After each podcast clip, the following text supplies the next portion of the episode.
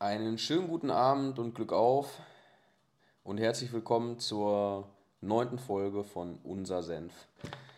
Erstmal eine kleine Nebensache, also wie auch schon, glaube ich, ganz am Anfang mal angesprochen, wir geben hier bei diesem Podcast keine Garantie auf Regelmäßigkeit.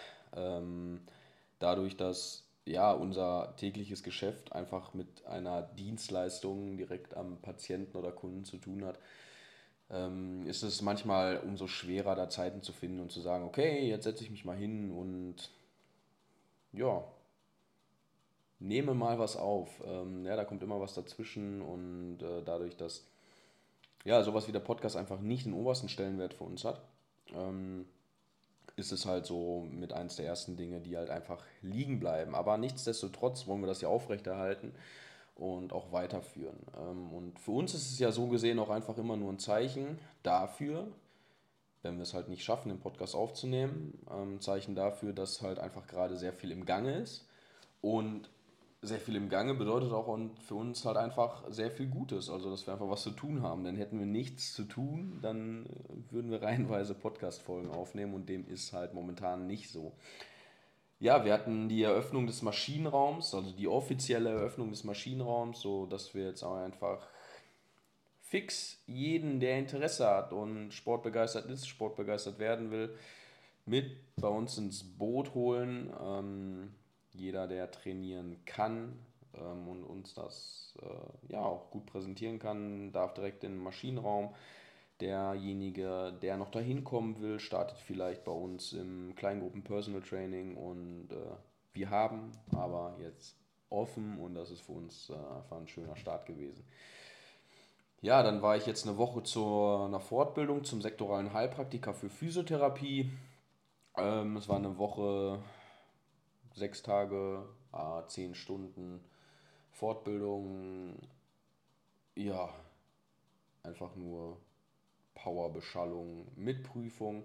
Und heute habe ich erfahren, ähm, dass ich die Prüfung auch alle bestanden habe. So habe ich jetzt noch ein bisschen was Organisatorisches zu regeln. Ich muss zum Rathaus, also zum Bürgerbüro um dort äh, mein Führungszeugnis zu beantragen, muss noch ein paar Dokumente, meine Physio-Urkunde, meine Osteopathie-Urkunde, mein Bachelorstudium, alles einmal beglaubigen lassen und so ein ganz äh, Packen an Zettel geht dann rüber nach Düsseldorf zum Gesundheitsamt, wo ich quasi den sektoralen Heilpraktiker für Physiotherapie beantrage und dann dauert das ein paar Wochen bis Monate, bis dann die, ich die Zustimmung dafür bekomme.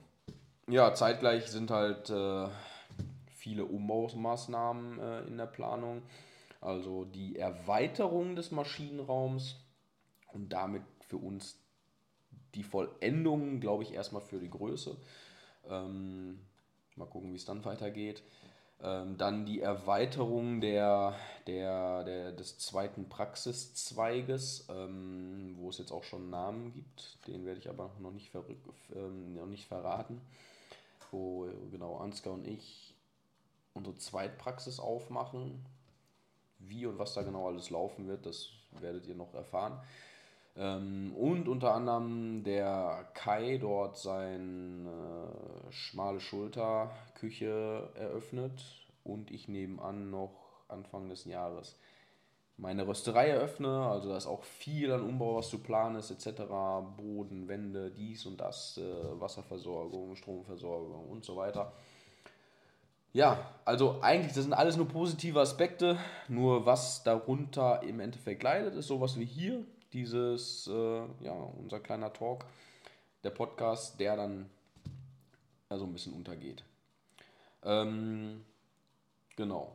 Und um das heutige Programm einfach zu füllen, äh, unabhängig von dem, was ihr jetzt alles gerade erfahren habt, ähm, will ich heute auch noch mal kurz das letzte Thema ähm, der fehlenden Reihe zum Thema Gesundheit, Gesundheitsaspekte, Bereiche der Gesundheit abdecken. Und äh, ich schulde euch da noch ein Thema und das ist der Thema, äh, der Thema, und das ist das Thema Schlaf.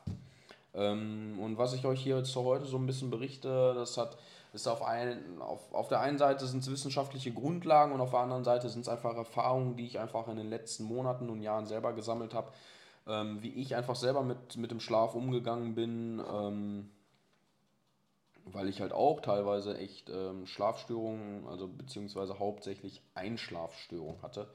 Und das hatte nichts mit, ähm, nichts mit meinen Kindern zu tun, sondern ja, viele andere Aspekte.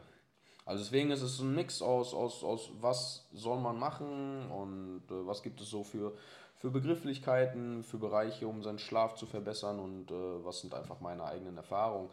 Und ja, damit starten wir einfach mal voll durch und um einfach sich mit dem Schlaf zu beschäftigen, da gibt es einfach so einen schönen neumodernen Begriff der Schlafhygiene.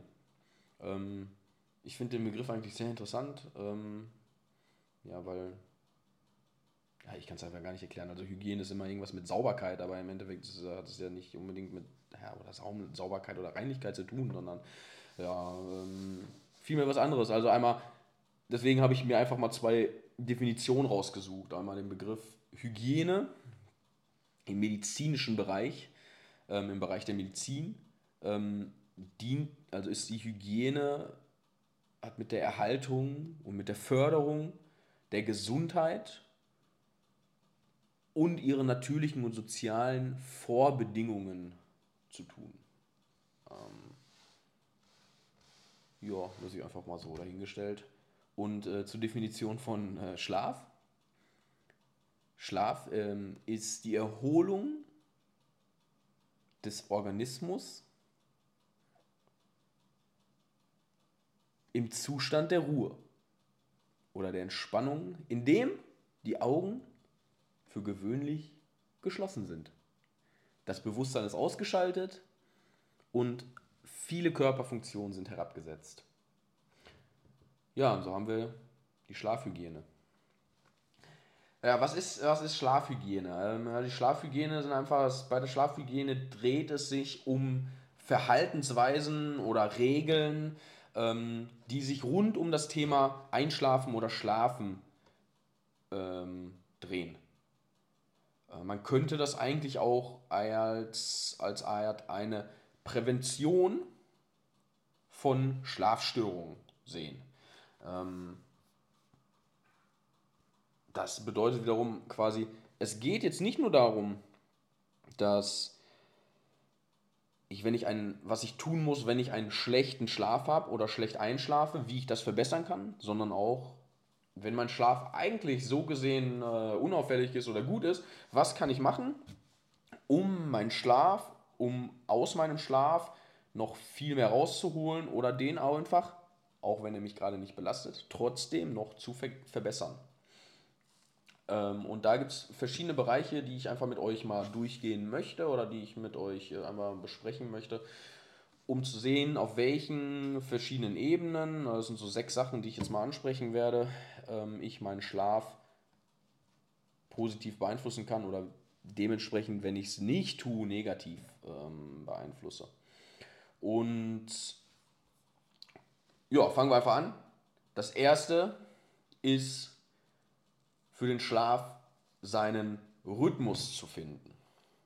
Ähm, das ist für jeden von uns eigentlich sehr individuell, was man so ein bisschen herausfiltern muss, okay, was bin ich für ein Typ, wann, äh, wann sind meine Arbeitszeiten, wann sind die Zeiten, wo ich sehr produktiv sein muss, ähm, wo muss meine Tagesperformance einfach gut sein? Und dementsprechend muss ich herausfiltern, wann meine zu Bett Zeit oder meine Schlafenszeit ist.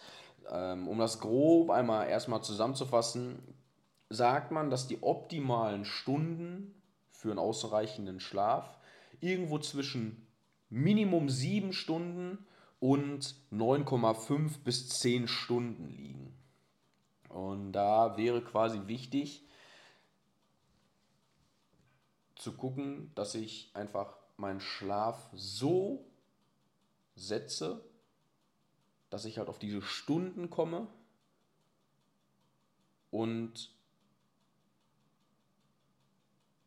ja, meine Schlafenszeit da optimal positioniere, um meine 7 bis 9,5 Stunden ausreichend zu schlafen, aufzustehen und meine Performance abliefern zu können. Also wie gesagt, das ist sehr individuell, wann, ähm, was man so für einen Rhythmus hat. Das liegt einfach daran, dass, es, dass wir in uns quasi solche Chronotypen haben. Also wir sind unterschiedliche, ja, unsere Körper funktionieren wahrscheinlich zu unterschiedlichen Zeiten am besten. Also herausfinden, welchen Rhythmus man braucht. Bringt jetzt nichts, wenn ich meine, ich müsste tagsüber schlafen, wenn andere normalerweise arbeiten. Ähm, Gibt es auch, aber das haben wir jetzt dahingestellt. Ein zweites Thema wäre, seine Sporteinheit zu planen. Also was man auf jeden Fall sagen kann, was den Schlaf sehr positiv fördert, ist regelmäßige Bewegung und die Bewegung an der frischen Luft und die frische Luft im Allgemeinen. Ich selber merke das vor allen Dingen dann, wenn ich an der Nordsee an meinem jährlichen Urlaub bin, in Karolinsiel, wo es nächste Woche für mich hingeht, und wir dort viel draußen unterwegs sind und vielleicht irgendwie in die Nachbarstadt laufen etc. Und man ist dann, äh, man ist dann seine paar Stunden unterwegs, man kommt nach Hause, hat sehr viel frische Luft getankt, hat sich ausreichend bewegt und man merkt, man ist einfach müde. Und ich glaube, einige von euch kennen das. Also, regelmäßig bewegen, frische Luft. Und wenn ihr dann noch explizit Sport macht, also euch wirklich, wirklich fordert, also es ist nicht nur irgendwie ein Spaziergang, sondern eigentlich eine sportliche, wirklich eine sportliche Einheit plant, dann schaut, dass ihr diese zwei bis drei Stunden vor dem Schlafengehen, vor dem Zubettgehen beendet habt, sodass ihr einfach noch dem Körper genügend Zeit gibt, um Ruhe zu finden und sich wirklich auf den Modus Schlaf einzustellen. Danach könnte es deutlich sein, also wenn ihr enger an dem äh, zu Bett gehen noch sportet, dass ihr einfach merkt, okay, ihr seid noch zu aufgewirbelt, Adrenalin ist noch viel zu hoch ähm, und ihr kommt einfach nicht zur Ruhe und ihr schafft es nicht, einfach gut einzuschlafen. Und wie ja auch schon erwähnt, es geht nicht nur um das Schlafen oder das Durchschlafen, sondern ganz wichtig das Einschlafen. Punkt Nummer drei. Das ist die Körperhaltung. Das ist so ein Punkt, mit dem wir in der Praxis äh, relativ häufig zu tun haben, weil wir immer und immer und immer wieder hören, gerade bei Patienten mit Rückenschmerzen, Rückenproblemen, Rückenbeschwerden, gerade wiederkehrenden Rückenbeschwerden, kriegen wir die Frage mal nach der Matratze und nach dem Kissen. Und ähm, ja, da muss ich einmal sagen, okay, ich würde euch eigentlich gerne an irgendwie einen Matratzencenter weiterleiten oder an einen äh, Kissenspezialisten weiterleiten. Nur was ich einfach für mich selber festgestellt habe, ist, äh, da geht es ganz viel um Austesten und äh, Ausselektieren. Und ich glaube, die meisten von euch wissen, was für ein Härtegrad es ungefähr an Matratze sein muss. Und warum glaube ich das? Weil egal, wenn man irgendwo mal außerhalb schläft, irgendwie auf einem Wochenendtrip, im Urlaub ist und dann man weiß, okay, ich habe da eine Matratze und ich stehe einfach mit Rückenschmerzen auf, man weiß, ob die zu hart oder zu weich ist. Deswegen, glaube ich, kennen wir unsere Tendenzen. Beim Thema Kissen ist es sowas ähnliches. Eigentlich bin ich in den letzten Jahren einfach der Typ geworden, der einfach sagt, okay, ich brauche kein Kissen oder man sollte ohne Kissen schlafen. Aber die Wahl des Kissens, aber auch der Matratze hängt ganz stark davon ab, welche Schlafposition ich habe. Und dazu möchte ich nur sagen, und das ist meine Meinung, ähm, aufgrund von anderen Tatsachen ähm, äh, kann ich die ein bisschen bestätigen. Ähm, wir schlafen nicht so durch, wie wir eingeschlafen sind. Ähm, wenn man sich mal so Kameras anguckt, die im, im, im Schlaflabor ähm, eingesetzt werden, wie viel wir uns drehen, das können wir uns, glaube ich, gar nicht vorstellen, wie viel wir uns drehen, wenden und biegen im Schlaf. Das heißt, die Matratze müsste ja an unterschiedlichen Stellen, da wo ich gerade liege, auch unterschiedlich weich oder hart sein, damit diese sich meiner Schlafposition optimal anpassen. Das funktioniert ja nicht. Also gehe ich immer danach zu sagen, okay, ähm, wie ist meine Matratze oder wie ist meine bevorzugte Einschlafposition, weil das ist die Position, wenn ich mal wach werde, wie ich mich wahrscheinlich auch wieder hinlege ähm, und danach die Matratze auszuwählen. So ist es quasi so, dass wenn ich Rückenschläfer bin, die Matratze einfach etwas härter ist, weil wir eigentlich eher recht gerade liegen. Und wenn ich Seitenschläfer bin, die Matratze deutlich weicher sein muss, aber auch an verschiedenen Stellen weicher und härter sein muss, weil einfach mein Becken einsinkt, meine Schulter einsinken müssen und da auch dann das Kissen interessant sein kann, damit mein Kopf einfach in eine Verlängerung der Wirbelsäule liegt und äh, nicht nach unten abklappt. Äh, klappt. Ja, trotzdem glaube ich, wenn es so schön einfach wäre, dass mir kein Matratzen- und Kissenspezialist dieser Welt empfehlen kann, was für mich gut ist. Also für mich ist das viel austesten. Wie gesagt, die Tendenzen, die erkennt man durch vielleicht mal Hotelbesuche. Und sonst würde ich es austesten. Man hat dieses schöne Rückgaberecht bei, bei, bei Matratzen und Kissen und das würde ich einfach nutzen. Ich glaube, und wie gesagt, eine Tendenz kennt man von sich selbst. Also, Rhythmus, Sporttime, Körperhaltung. Das nächste ist die Schlafumgebung. Da gibt es einfach, einfach so ein paar Punkte, die man, glaube ich, ganz einfach beachten kann. Es sollte leise sein, es sollte möglichst dunkel sein und es sollte kühl sein. Das heißt, die Temperatur spielt eine Rolle, die Helligkeit oder Dunkelheit spielt eine Rolle.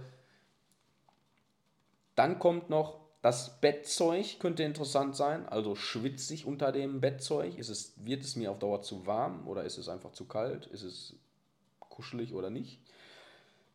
Und elektronische Geräte, die einfach ausgeschaltet sein sollen. Vielleicht aber auch einfach, man sagen sollte, elektronische Geräte sollten im Schlafzimmer einfach nichts verloren haben. Egal, ob es jetzt irgendwelcher Elektrosmog ist oder einfach elektrische Strahlen, ähm, störende Geräusche, irgendwelche elektrische Wellen. Ähm, meiner Meinung nach sollten elektrische Geräte keinen Platz im Schlafzimmer haben. Auch gerade im Zuge unserer heutigen Welt mit der ständigen Erreichbarkeit einfach mal diese elektrischen Geräte, gerade die Handys, weg. Also leise, dunkel und kühl. Ähm, Damit es kühl und man Frischluft hat, sollte man am besten das Fenster auflassen. Wenn das von der Straße her nicht geht, Lärmgeräusche zu groß sind, wäre vielleicht die Möglichkeit von Oropax, ja, äh, wäre es möglich, Oropax sich äh, einfach zu verwenden, um halt trotzdem ne, den Geräuschpegel runterzufahren, wenn man es haben kann. Die gibt es aber auch in verschiedenen Härtegraden. Und wenn man es nicht dunkel genug kriegt, entweder auch noch mit schwarzen Vorhängen arbeiten oder sich eine Schlafmaske besorgen. Also die Schlafumgebung anpassen. Wirklich, wir brauchen es zum Schlafen nicht zu warm. Wir haben ja auch noch das Glück, eine Decke zu haben, mit der wir uns zudecken können. Und äh, ja, es muss einfach frische Luft vorhanden sein. Dunkel, kühl, leise. Punkt Nummer 5 ist einfach die Selbstdisziplin und gewisse Ankerpunkte. Und als Ankerpunkte meine ich, wie vorhin schon erwähnt, der Ankerpunkt, wie ich meinen Schlaf, meinen Schlafrhythmus plane, sollte der Aufstehpunkt sein.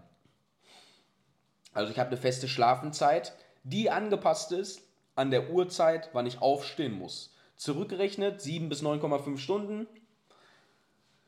Da ergibt sich meine Einschlaf, meine zu Bett Zeit. Und wenn ich merke, beim Aufstehen, das reicht noch nicht, muss ich halt früher ins Bett gehen. Wichtig hierbei könnte sein, zum Beispiel kleine Powernaps nach 15 Uhr möglichst zu vermeiden. Warum das Ganze? Damit will ich einfach zusehen, dass ich den Schlafensdruck am Abend etwas aufbaue. Also mich nicht am Nachmittag irgendwo hinsetzen, hinlegen und Nap durchführen, weil dann wird der Druck, schlafen zu gehen, am Abend geringer ich gehe später schlafen, stehe trotzdem zu meinem Ankerpunkt auf und merke, okay, ich habe nicht genug Energie, die Tagesperformance kann ich nicht abliefern. Deswegen den Ankerpunkt setzen, den Schlaf daran anpassen und nach Möglichkeit Powernaps, Napping, wie auch immer es nennt, nach 15 Uhr bitte vermeiden. Und habt da einfach Disziplin. Irgendwann sollte der Tag einfach mal zu Ende sein, das Handy weggelegt sein, die Arbeit hingelegt sein, der Laptop zugeklappt, zur Ruhe kommen und schlafen gehen. Und damit bin ich eigentlich auch schon beim letzten Punkt. Und der letzte Punkt beschäftigt sich einfach wieder mit eigenen Ritualen und Entspannungstechniken. So wie man das auch morgens vielleicht schon kennt, dass man sagt, okay, ich habe einfach eine Morgenroutine, die ich durchführe, um in den Tag zu starten. Ob es Dankbarkeitsübungen sind, ob es Yoga ist, ob es Meditation ist, ob es Atemübungen sind. Wichtig ist, sich da Rituale abzuholen. Ich für mich kann sagen, also ich habe äh, meinen Meditationsteil auch erst seit ein paar Wochen, wo ich das wirklich ähm, regelmäßiger durchführe oder regelmäßig durchführe, ähm, wo ich am Abend halt eher dann gerne zur Atemübung greife. Ähm, und da aber vor allen Dingen jetzt nicht, um irgendwie meine Einatmung, meine Ausatmung ähm, zu steigern oder das Luftanhalten zu steigern oder welche Spielereien es noch so gibt, sondern einfach mich auf meine Atmung zu fokussieren. Ein paar Atemlenkungsübungen, Bauchatmung, Brustatmung, Flankenatmung und mich damit einfach runterzuholen. Und solche Rituale für sich zu entwickeln. Ein anderes Ritual für mich, das hat sich noch ähm, aus etwas ergeben, wozu ich gleich komme, ist für mich einfach äh, noch ein großes Glas Wasser zu trinken. Und nein, ich muss deswegen in der Nacht nicht zur Toilette. Ähm, was war bei mir? Ich habe eine relativ lange Zeit mit Einschlafstörungen zu kämpfen gehabt und habe dann am irgendwann am Ende zu, ähm, zu, einem, zu einer Mischung von CBD-Tropfen und äh, Melatonin gegriffen. Und ähm, irgendwann, weil für mich meiner Meinung nach das CBD mir nichts gebracht hat in dieser Phase, bin ich dann nur auf Melatonin umgeschwenkt und habe das für mich dann so gemacht, dass ich äh, ja, halt Melatonin genommen habe. Übrigens äh, anstelle von Melatonin, was es so lange noch gar nicht in Deutschland gibt. Ähm, das ist Schlafhormon oder das Einschlafhormon ähm, kann man auch schauen, wie man sich das aus der Ernährung rausholt. Und da wäre es zum Beispiel zu empfehlen, wenn einer sagt, ich habe Einschlafprobleme und ich will aber nicht zu einem Medikament oder zu einem frei verkäuflichen Medikament in Form von Melatonin zugreifen und man ein bisschen auf Nüsse steht, dann wäre da, wären da Pistazien einfach eine gute Wahl, weil die äh, Melatonin beinhalten. Ähm, wichtig auch da würde ich einfach gucken, dass ich mir einfach äh, im Internet schaue, ich will das jetzt nicht nachgucken, das ist mir irgendwie, wirkt mir gerade unfreundlich, sonst kann ich das nachreichen, ähm, wie viel, wie viel äh, Melatonin ist, sind in Pistazien erhalten, enthalten und ich sage mir einfach, okay, ich esse mir jetzt heute Abend 30 Gramm Pistazien, 20 Gramm Pistazien und schau, das macht das über ein paar Tage oder Wochen und schau, wie sich das vielleicht verändert, mein Einschlafen. Vielleicht hilft schon. So, da habe ich Melatonin genommen ähm, regelmäßig. Aber was ich dann noch gemacht habe, ich habe nach dem Melatonin, ich kann euch gar nicht mehr sagen, warum, mir ein Glas Wasser genommen und noch ein Glas Wasser getrunken. Eigentlich war es für mich so ein Hydrationspunkt, um zu gucken, okay, vielleicht hast du noch irgendwie äh, ein bisschen zu wenig Wasser getrunken oder so an einem Tag. Um, und dann, um in der Nacht einfach ähm, ja, gut hydriert zu sein und deinem Körper noch ein bisschen Wasser zur Verfügung zu stellen, habe ich dann noch ein großes Glas Wasser getrunken. Bis ich dann irgendwann das Melatonin weggelassen habe, aber das Wasser weiter getrunken habe. Und heutzutage ist es so, ich trinke einfach nur noch ein großes Glas Wasser nach meinen Atemübungen und dann ist es für mich gegessen. Und ich kann es euch gar nicht sagen. Also es gibt immer noch mal hin und wieder den Tag, wo ich einfach nicht gut einschlafe. Aber an mindestens fünf von sieben Tagen in der Woche, wenn nicht sogar sechs, schlafe ich sehr, sehr, sehr gut ein. Und das inzwischen so gut, dass ich nicht sagen kann, ob ich überhaupt noch eine Minute im Bett liege. Ähm, ja. Also nochmal kurz zusammengefasst. Punkt 1. Rhythmus finden. Angepasst an meinen Tag. Wann muss ich fit sein? Ankerpunkte setzen. Ankerpunkte gleich Aufstehpunkte. Sporttime. Drei bis, zwei bis drei Stunden vor dem Zubettgehen sollte Sport beendet sein. Die Körperhaltung, Matratze und Kissen checken, angepasst an Einschlafposition. Viertens, die Schlafumgebung. Denkt dran, leise, dunkel, kühl, Frischluft. Fünftens, die Selbstdisziplin. Das heißt, feste Schlafenzeiten, angepasst an die Ankerpunkte. Keine Nappings nach 15 Uhr. Und als sechstens Ritual- und Entspannungstechniken an den Abend setzen, um den Körper auf die Ruhe vorzubereiten. Und diese gute Schlafhygiene wird euch helfen beim Einschlafen und beim Durchschlafen. Und das nicht nur, wenn ihr dabei Probleme oder Beschwerden habt, sondern auch, wenn ihr einen guten Schlaf habt, damit ihr diesen noch verbessern könnt. Letztiger, äh, letzter Fakt, 50 bis 80 Prozent ist eine relativ große Spanne aller Schlafstörungen und Einschlafstörungen haben mit erhöhtem Stress zu tun. Mit dem Lebensstil und mit der Ernährung. Also, versucht an diesen sechs Punkten zu arbeiten und ja, gebt euch Zeit dafür. Entwickelt eure Schlafhygiene und ihr werdet merken, dass eure Tagesperformance besser ist. Ja, dadurch, dass ich jetzt heute die ersten fünf Minuten noch so ein bisschen über Grundsätzliches gesprochen habe, die Unregelmäßigkeiten im Podcast etc. pp, habe ich heute ein bisschen überzogen. Weil äh, mit jetzt gleich 27 Minuten hätte ich die Behandlung deutlich überzogen. Was ich nicht für gut heiße. Nicht, dass die Behandlungszeit zu kurz ist, sondern einfach die Tatsache. So, meine Lieben. Ähm, ich hoffe, ich konnte euch hier ein bisschen was an gutem Input leisten. Vielleicht setzt ihr einiges davon um. Ich muss jetzt gleich auch ins Bett gehen. Und äh, ja, ich wünsche euch, ehrlich, hoffe, ihr hattet viel Spaß beim Zuhören. Ich wünsche euch noch eine schöne weitere Woche. Und wir hören uns häufig, hoffentlich zeitnah wieder. Macht's gut. Glück auf.